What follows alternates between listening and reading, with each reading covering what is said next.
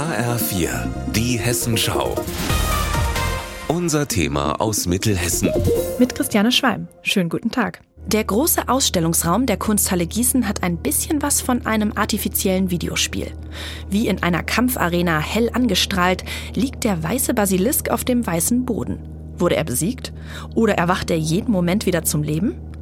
Die Assoziation mit einem Computerspiel ist nicht von ungefähr. Künstlerin Mary Audrey Ramirez ist leidenschaftliche Gamerin und zieht daraus ihre Inspiration. Ich glaube, es ist einfach so eine gewisse Freiheit oder einfach dieses Exploren von Welten und Rätsel lösen, was ich ganz interessant finde.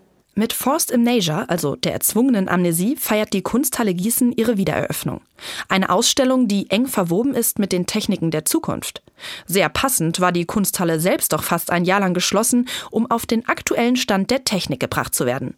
Dabei blieb es nicht nur bei einer neuen Lüftungsanlage, erzählt Leiterin Nadja Ismail die digitale Ausstattung von äh, Kunsthallen oder eben musealen Einrichtungen, die ist, äh, wie wir spätestens auch nach Corona gemerkt haben, doch so ein bisschen im Hintertreffen.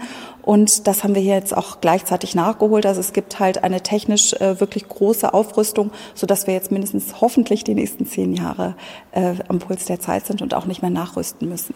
Etwa eine Million Euro hat der Umbau gekostet. Ein absoluter Gewinn dabei ist der neue Eingang am Berliner Platz. So müssen Besucher und Besucherinnen nicht mehr den Umweg durchs Rathaus nehmen.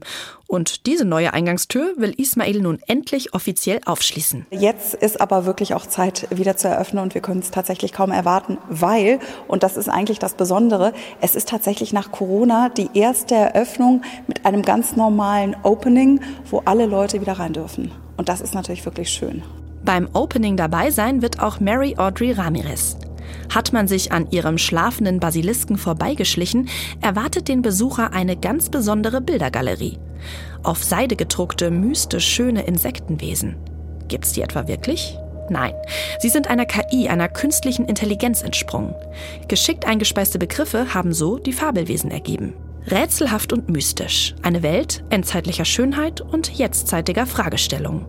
Forced in Nature ist ein spannender Start für die neue Kunsthalle Gießen. Christiane Schwalm aus Gießen.